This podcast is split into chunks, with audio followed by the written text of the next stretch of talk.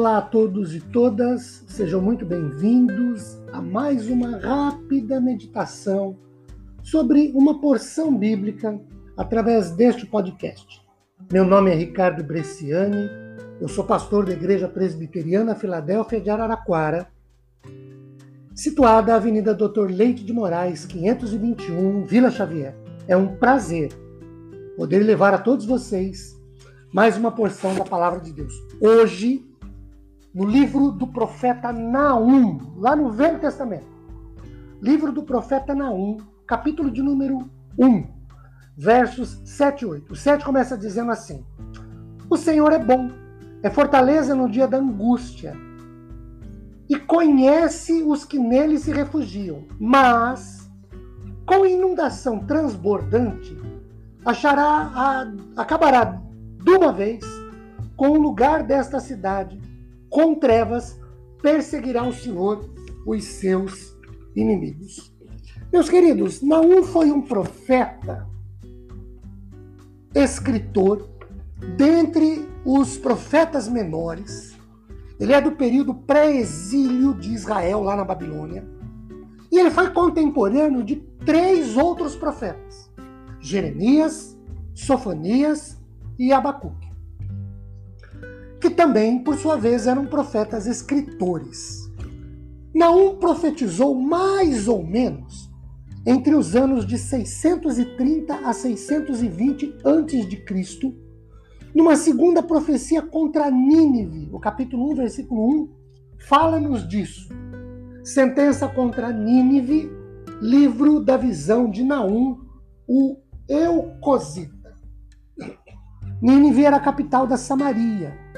Neste primeiro capítulo de Naum, nós podemos destacar como o comentário bíblico do Velho Testamento, Mundo Cristão, diz que sobre a percepção do caráter e do poder de Deus, que é justamente esses versículos 7 e 8 que lemos.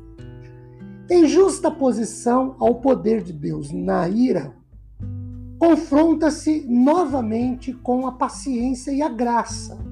Olhem o versículo de número 2.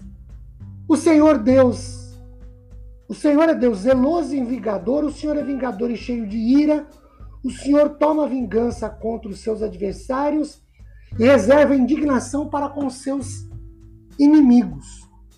Mas o caráter benevolente de Yahvé é demonstrado para com aqueles que o buscam como proteção em tempos de opressão ou também em tempos de angústia, em vez de dependerem de seus recursos próprios.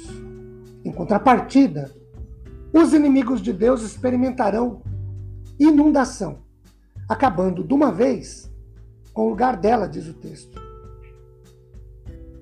Para Headmaker, ao comentar sobre o versículo 7, o Senhor é bom, ele diz que para os justos, essa é a melhor notícia de todas. Uma vez que sabemos que o Senhor é bom, podemos suportar as dificuldades da vida. Davidson diz que não estabelece as implicações morais do poder de Deus, tanto para com os justos como para os injustos. Desculpem a redundância, mas justamente porque Deus é tão poderoso, ele é um refúgio seguro para aqueles que nele confiam, verso 7, ele sabe quem são os que nele confiam e deles não se esquece. Por outro lado, ele tem poder para ferir o iníquo. O Senhor também conhece quem são os iníquos e sua vingança não falhará. Sua condenação é certa, de acordo com o verso 8. Mude, comentando essa mesma passagem, afirma que, ao citar a frase o Senhor é bom, Naum em sua profecia se volta para os que são seus contemporâneos, contemporâneos dele, profeta Naum, não recebam a impressão errada de Deus, como se ele fosse amedrontador ou austero. Naum enfatiza agora três verdades confortadoras referentes a Deus. Primeiro, Deus é inata e inerentemente bom. Ele jamais pode ser associado ao atributo oposto, ao mal.